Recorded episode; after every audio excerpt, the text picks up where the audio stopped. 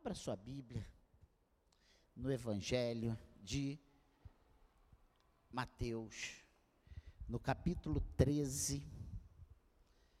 E nesses dias dos pais, eu poderia ter trazido uma palavra sobre pai, né? Sobre algum pai da Bíblia, tem muitos exemplos.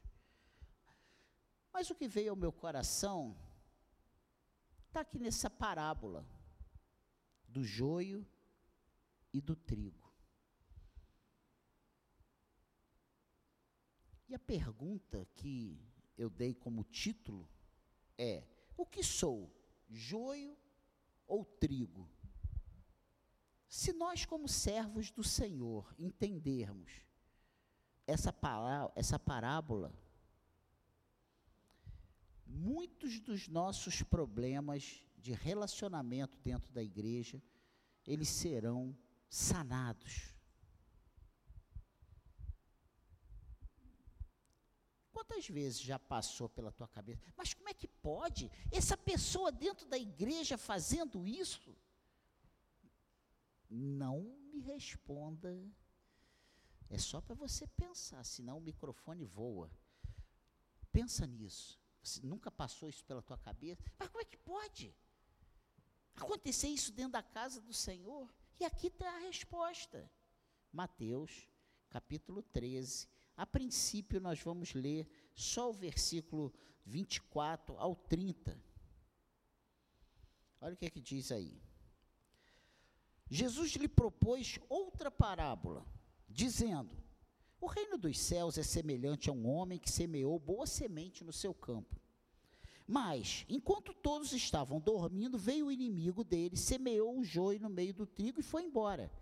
E quando as plantas cresceram e produziram fruto, apareceu também o joio.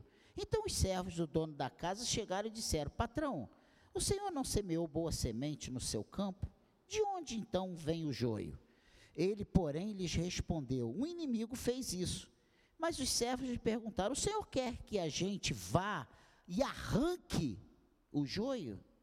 O dono da casa respondeu: Não, porque ao separar o joio, vocês poderão arrancar também com ele o trigo. Deixem que os que cresçam juntos até a colheita, e no tempo da colheita, direi aos ceifeiros: ajuntem primeiro o joio e amarrem-no em feixes para ser queimado, mas recolham o trigo no meu celeiro. Amém? Que o Senhor abençoe a leitura da Sua palavra.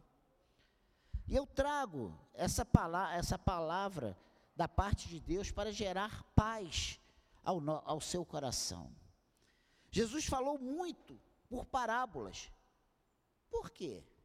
O que, qual era o objetivo?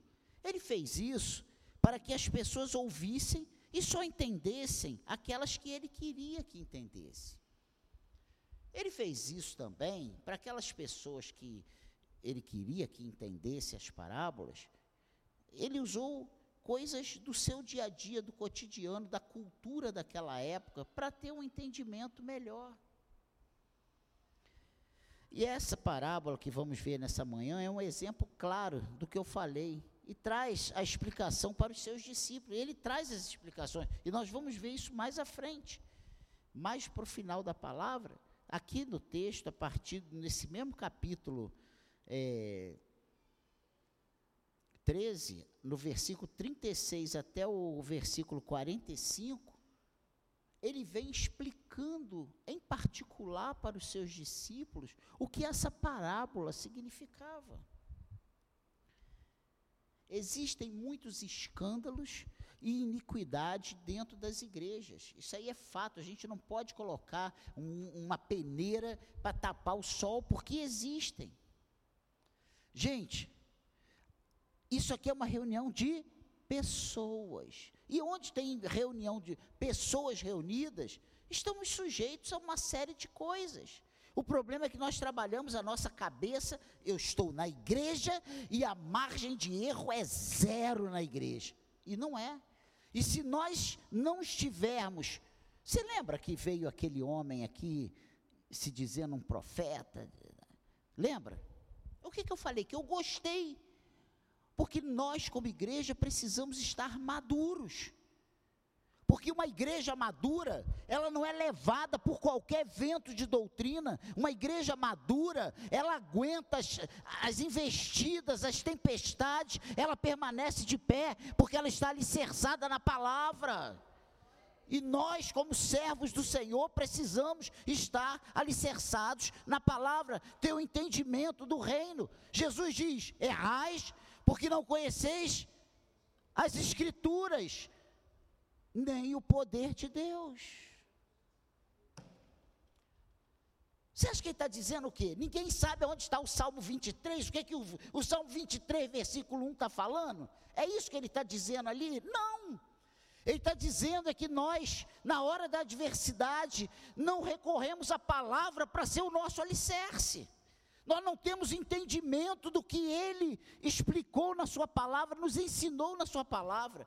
Ou você acha que faltava um pedacinho, ele colocou essas, essa parábola, eu vou encher essa linguiça aqui. Não, isso aqui não é um livro, um conto de fadas. Isso aqui é a palavra de Deus, é inerrante, ela é verdadeira e ela é aplicável, a toda ela é aplicável à nossa vida. Amém, igreja? Então, quando Jesus ensina isso, é para os nossos dias também. Se eu der ouvidos a tudo que ouço, não poderei fazer parte do reino de Deus. Essa é a realidade. Por isso que a palavra sempre nos mostra que os nossos olhos precisam estar fitos no Senhor, que a nossa esperança vem do Senhor, que o nosso socorro vem do Senhor, é do alto, é do alto, é do alto. Ele diz que nós estamos aqui nessa terra, mas nós não pertencemos a essa terra, nós somos cidadãos dos céus. Amém, igreja? Deus não te chamou para arrancar o joio, é uma aplicação. E como nós temos pessoas dentro da igreja querendo arrancar joio. Cuidado para não nos tornarmos arrancadores de joio. Deus não nos deu essa função, essa função não é do pastor, não é do diácono, não é do membro, não é do líder. Essa, essa função é dele exclusivamente. É necessário que permaneça o joio no meio do trigo. Amém, igreja? Vamos analisar essa parábola, isso é só uma pequena introdução. Olha o que diz aí, versículo 24 e versículo 25. Jesus lhe propôs outra parábola, dizendo: O reino dos céus é semelhante a um homem que semeou boa semente no seu campo. Mas enquanto todos estavam dormindo, veio o inimigo dele, semeou o joio no meio do trigo e foi embora. Hoje estamos muito inocentes no reino de Deus. O inimigo semeou, sabe, uma semente do mal, misturado com sementes boas.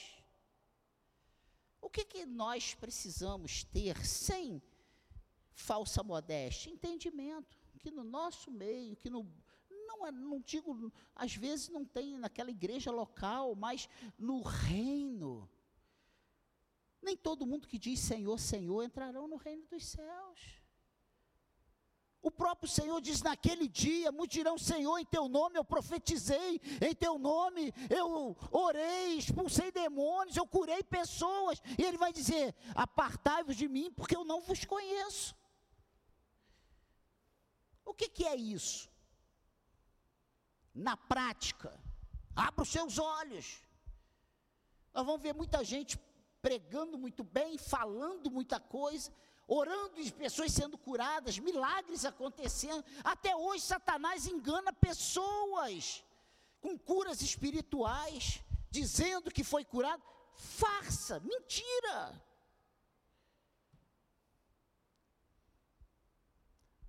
E a gente acha que é um santo homem de Deus.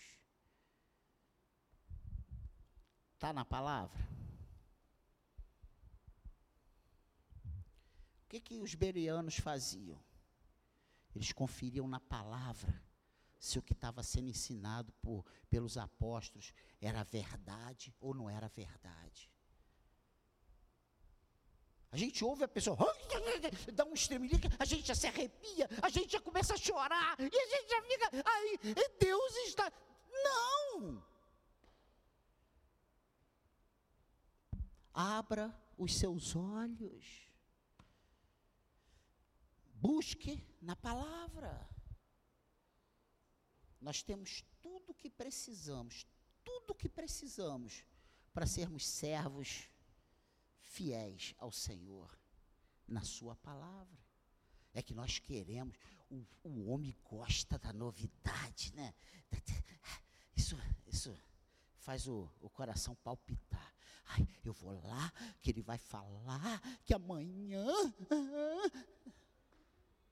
Te interessa você saber se amanhã vai chover ou fazer sol? Entende isso?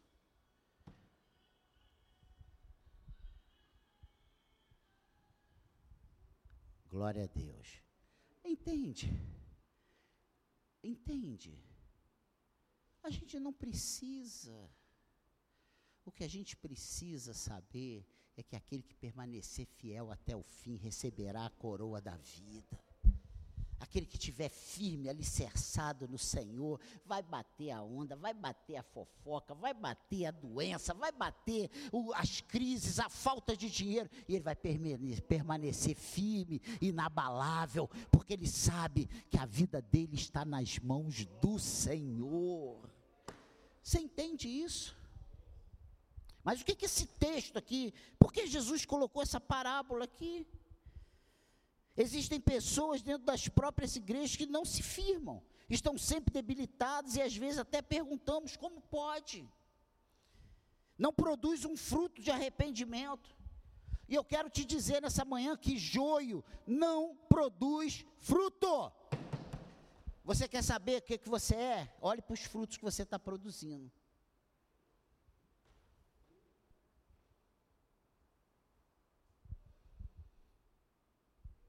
Está falando não é o Daniel, não, é a palavra de Deus.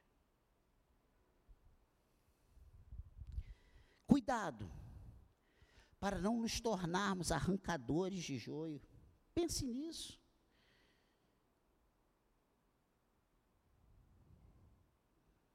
Joio não produz um fruto de arrependimento. Joio não produz fruto. Precisamos, como igreja, estarmos atentos a tudo que o Senhor está nos mostrando. E não se esqueça, para o joio já existe uma sentença. Viu a conversa aqui? Quando o empregado chega para o dono da. Na hora da colheita, eu vou, vocês vão amarrar o joio e vão lançar no fogo. Às vezes a gente, no nosso senso de justiça, que para o Senhor é um trapo de imundície, a gente acha que está demorando demais, que o Senhor está compassivo demais, que Ele está dando muita corda, né? A gente é mais pai pum, né? Mas Ele está no controle de tudo. A segunda coisa interessante está aqui nesse versículo 26. Olha o que, é que diz aí.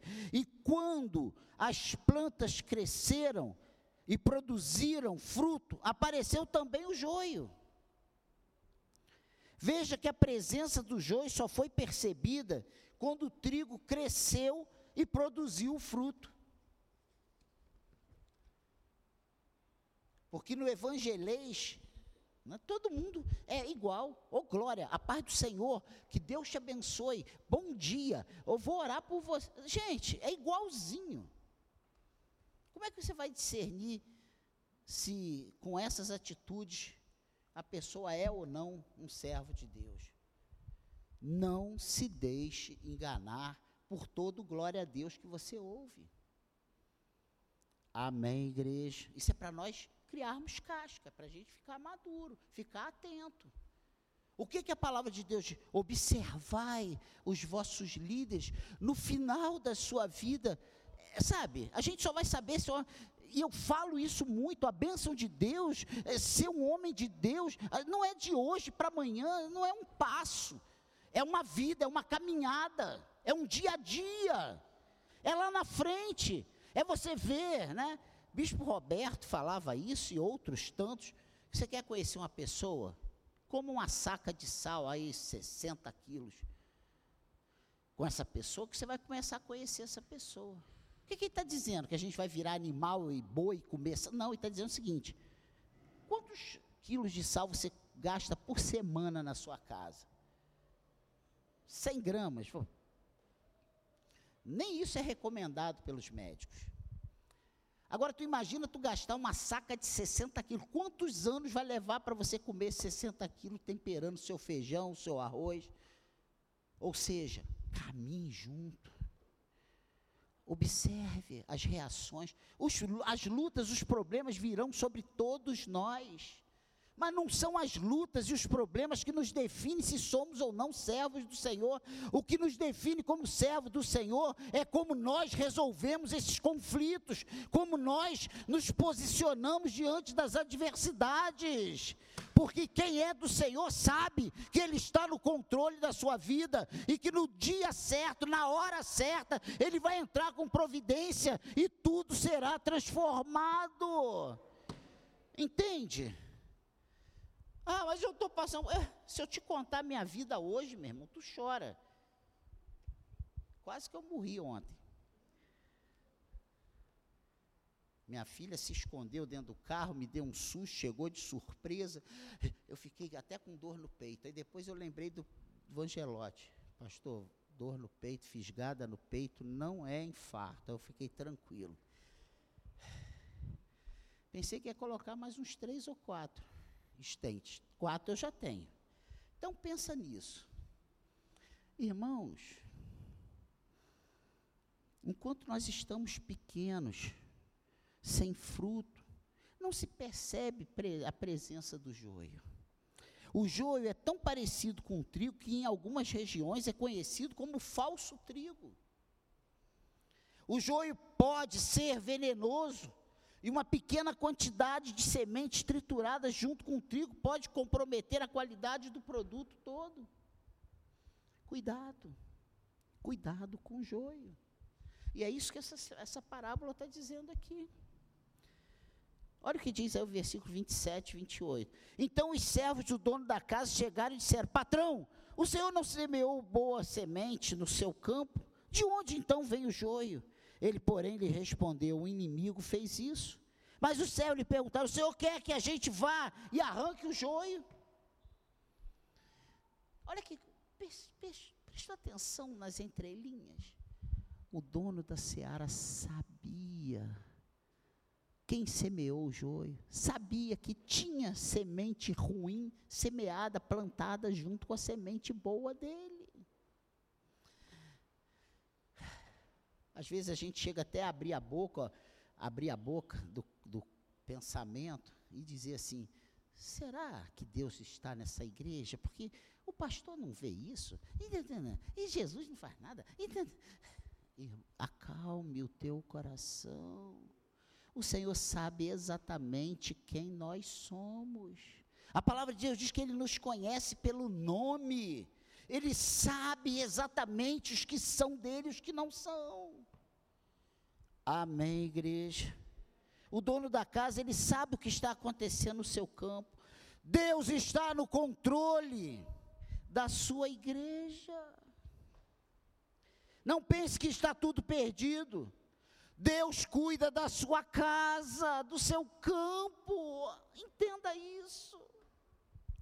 Ele não morreu na cruz por um esporte, porque não tinha o que fazer, ele veio para resgatar o seu povo, ele veio comprar uma igreja santa, lavada e remida pelo seu sangue. Você é precioso aos olhos do Senhor. A nossa preocupação deve ser com a nossa produção de fruto para o reino de Deus. Em vez de você estar preocupado que o irmão A, B, C não está produzindo fruto, olhe para dentro de você e fala: o que eu estou produzindo? Quais são os meus frutos? O que eu tenho feito de bom para o reino de Deus? Qual tem sido a minha participação na casa do Senhor, no reino de Deus? Da minha boca tem saído palavras que edificam. Eu tenho testemunhado do, da, sabe, da maravilha que o Senhor fez na minha vida. Se a gente fizer isso, a gente não vai ter nem tempo de olhar para o lado para saber se o A, B, C está produzindo ou não está produzindo. Amém, igreja? Cuidado com o joio. Trigo produz fruto. E como nós somos uma plantação de trigo, todos nós temos frutos para oferecer ao Senhor. Ah, pastor, mas eu não prego para ninguém. Como está a tua vida? A gente acha que o fruto, né? Como está a tua comunhão com Deus? Você continua sendo o mesmo sujeito antes do seu encontro com Deus? Que por qualquer coisa rodava a baiana, comigo nessa.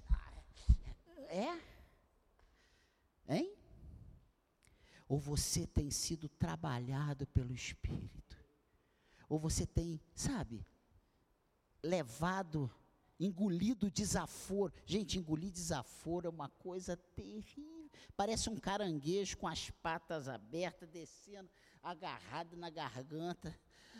Você fica uma semana tendo taquicardia, por que, que eu não bati, por que, que eu não reagi? Ai. Mas quando você faz isso, você glorifica o nome do Senhor com a sua vida, com a sua atitude. Amém, igreja? Isso é fruto domínio próprio, mansidão, bondade, misericórdia. Amém, igreja. Eu digo para você esse hino que eu adoro: ninguém pode parar a igreja do Senhor, e não vai ser joio que vai parar a igreja do Senhor, porque o trigo ele vai produzir a cem por um. Amém, igreja. Olha o versículo 29 o que, que diz: o dono da casa respondeu para aqueles empregados, que sempre tem um empregado que quer arrancar tudo na hora, e que quer ir lá, e quer fazer. Ah! O dono da casa, não, não vai arrancar nada. Não, não. E ele explica por quê. Ao separar o joio, você poderá arrancar também com ele o trigo. Olha a preocupação do Senhor com a tua vida. O Senhor te trouxe para estar no reino dele, mas ele te ama e ele é preocupado com o teu bem-estar. Ele não quer que por causa de, de um joio você seja ferido, arrancado junto. Ele diz: "Não, não arranca não". Porque ao separar o joio, você poderá arrancar também com ele o trigo. Meu Deus. Muitas vezes chegamos a pensar porque o pastor não retira essas pessoas do nosso meio. Deus se preocupa tanto com você que ele prefere ter o joio no meio do seu campo do que correr o risco de te perder. Isso é o Senhor, não é o pastor, não. O pastor é ruim. Mas o Senhor te ama incondicionalmente.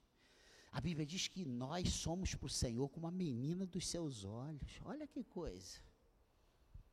Às vezes a gente se sente tão nada, né? Tão pequeno. Ninguém me ama. O Senhor te ama tremendamente. Ele te ama tanto que ele te trouxe aqui nessa manhã. Olha que coisa interessante. Não olhe para o lado. O que estão fazendo com você. Olhe para o, o que o Senhor espera de você. E às vezes a gente valoriza mais o que as pessoas pensam, o que as pessoas estão fazendo, o que as pessoas estão achando, do que com o que o Senhor espera, com o que o Senhor acha, com o que o Senhor confiou a nossa mão. Amém, igreja? Não olhe para o lado. Os que tentam arrancar pessoas são os desobedientes. E eu não tenho medo de dizer isso, porque se a palavra está dizendo para não arrancar, é para a gente não arrancar. Não queira fazer o que Deus não te mandou fazer. Você não é arrancador de cabeças. Amém, igreja. Os que tentam arrancar pessoas são os desobedientes. E precisamos nos policiar para, em nome de Deus, não nos tornarmos um. Foi exatamente o que aconteceu com os que crucificaram Jesus. Né? Em nome de Deus, mata. Em nome de Deus, não, isso aí, não, não pode. A gente começa a criar uma série de regras, uma série de normas que, sabe, e a gente abafa o que o Espírito Santo está fazendo na vida das pessoas. A gente quer tomar o lugar de Deus. O Senhor aqui nessa igreja, Ele tem a prioridade. Ele é o Senhor. Eu daqui a pouco estou indo embora, gente. Já avisei, quero festa, bolo, salgado, todo mundo dando testemunho, todo mundo feliz, 50 louvores aqui, a noite toda cantando. Nada de choro e vela. E não adianta dizer que me ama depois que eu morrer, tem que me falar agora, enquanto eu estou vivo. Meu aniversário é sexta-feira. Sentiu a letra, né? É, ô oh, glória. Você está vendo? Pensa nisso. Da Natal, da aniversário, da Dia dos Pais, não ganha um, a paz do Senhor, que Deus te abençoe. Aí chega no dia do. É igual parente. Parente, você fica 10 anos sem ver o sujeito. O dia que o, o sujeito morre, tu vai para lá chorar. Deixa de ser hipócrita. Deixa de hipocrisia, rapaz. Tu não vai visitar, tu não liga, tu não faz, tu não dá uma ligação pro cara. Ô, ô sujeito, eu tô aqui, tá? Ó, tá tudo bem? Aí quando morre, você pega, viaja, você vai e gasta, você tem tempo, né? Você falta o trabalho, mas você não tem um, uma tarde de sábado para tomar um café. Entende? É uma coisa séria que a gente tem que parar e pensar nos nossos conceitos. Não venha chorar depois que, é porque o caldo derramou. A hora de você valorizar é agora, enquanto está respirando, enquanto está te ouvindo, enquanto está falando, enquanto interage com você. Deus quer filhos dispostos a fazer a sua vontade, mesmo que às vezes não entendamos muito bem o porquê. Deus não quer o nosso sacrifício, sim a nossa obediência. Eu repito, não fomos chamados para arrancar joios. Amém. Trigos. Olha o que, que diz o versículo 30. Deixem que cresçam juntos até a colheita, e no tempo da colheita direi aos ceifeiros: ajunte primeiro o joio e amarrem-no em feixes para ser queimado, mas recolham o trigo no meu celeiro. Olha só, precisamos saber o que somos: joio ou trigo. Se você é joio, tu já está sentenciado, vai ser queimado. Mas se você é trigo, você vai ser recolhido no celeiro do Senhor. O joio já tem o seu fim determinado. O trigo vai ser cuidado pelo Senhor. É cuidado pelo Senhor. E aí, em Mateus 13, eu falei sobre isso, do versículo 36, é só virar a página até o 43 a explicação da parábola do joio. Olha só, lembra que eu falei sobre a parábola? Olha o que aconteceu aqui. Então, despedindo as multidões, o povo foi embora. Jesus foi para casa.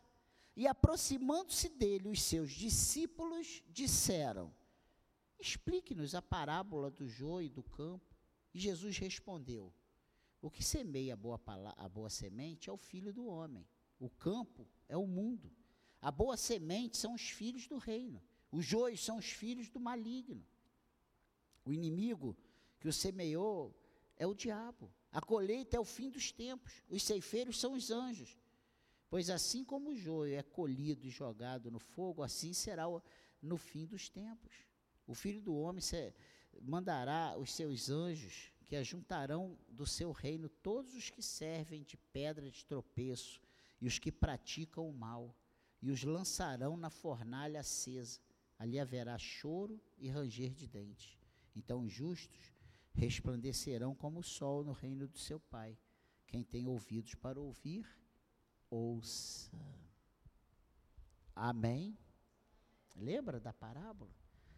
Ele falou, todo mundo ouviu, a maioria não entendeu nada, nem os discípulos entenderam. Aí chega no particular, aí ele explica. E aí a coisa entra na cabeça. Amém? Nós somos os servos. Queremos muitas vezes decidir por Deus. Só Ele sabe o que é melhor para a sua igreja. Seja um trigo, produza o alimento para esse mundo em trevas. Deus conta com você para ser produtivo no seu reino. Deus não te quer parado, principalmente por coisas que te fizeram. Ah, eu cansei. Ah, aquele líder, ah, aquele posto, uma gemessão, sabe? Pessoas que são chamadas, que têm talentos, coloque o teu talento a serviço do Senhor. Não sente no teu talento. Seja produtivo. Se eu te desapontar, releve, sabe por quê? Eu sou humano igual você. Eu sou falho igual você.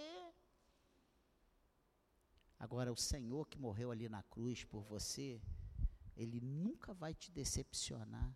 Ele nunca vai te abandonar, ele nunca vai ser injusto com você, muito pelo contrário. Que fizermos para o Senhor, Ele dá a, a recompensa, Ele dá a paga necessária, Ele, ele, ele cuida, Ele zela, Ele abençoa.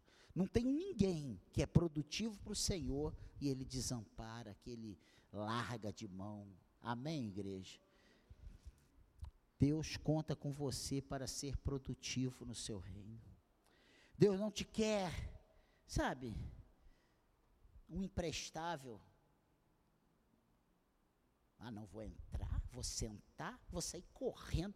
Antes da benção, já estou lá fora. Ai, missão cumprida. Eu fui ao culto de domingo pela manhã. Ah, man, missão cumprida. Nós não somos religiosos, nós somos servos do Senhor. O domingo é do Senhor. É dia de estar de manhã, é dia de estar de noite. E se tiver de tarde, e se tiver ensaio, porque o domingo é do Senhor. Ah, mas eu não tenho vida. tu não tem vida? Quem não tem vida é o, jo, é o trio, é o joio. O trigo tem vida, sim. O trigo vai estar eternamente com o Senhor.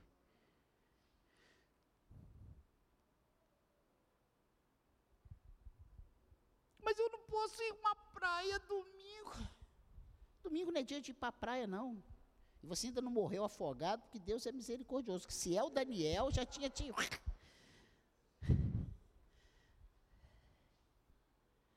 Pensa se não é verdade. Churrasco, na hora de você acender o fogo, se queima todo. Já imaginou? Deus é bom. Se é Daniel, misericórdia. Está um monte de gente tosquiado aqui. Preste atenção, o inimigo plantou pessoas na seara do Senhor para fazer mal à seara. Como igreja de Jesus, não pense que o inimigo da nossa alma está tranquilo com o que ele já tem. Não está, não. Ele quer sempre mais. A Bíblia diz que ele está ao nosso derredor, rosnando, rugindo como um leão, procurando uma brecha para nos estragar. Se a gente não tem esse entendimento, a gente anda como se estivesse, sabe? Dentro de casa, com o celular na mão. Você anda com o celular na mão na rua, lendo as mensagens. A gente anda assim. Tem gente que põe dentro das calças, tem gente que. É, com medo de ser roubado. E assim precisa ser a nossa alma guardada do inimigo que está ao nosso derredor procurando a brecha para nos estragar. Amém, igreja?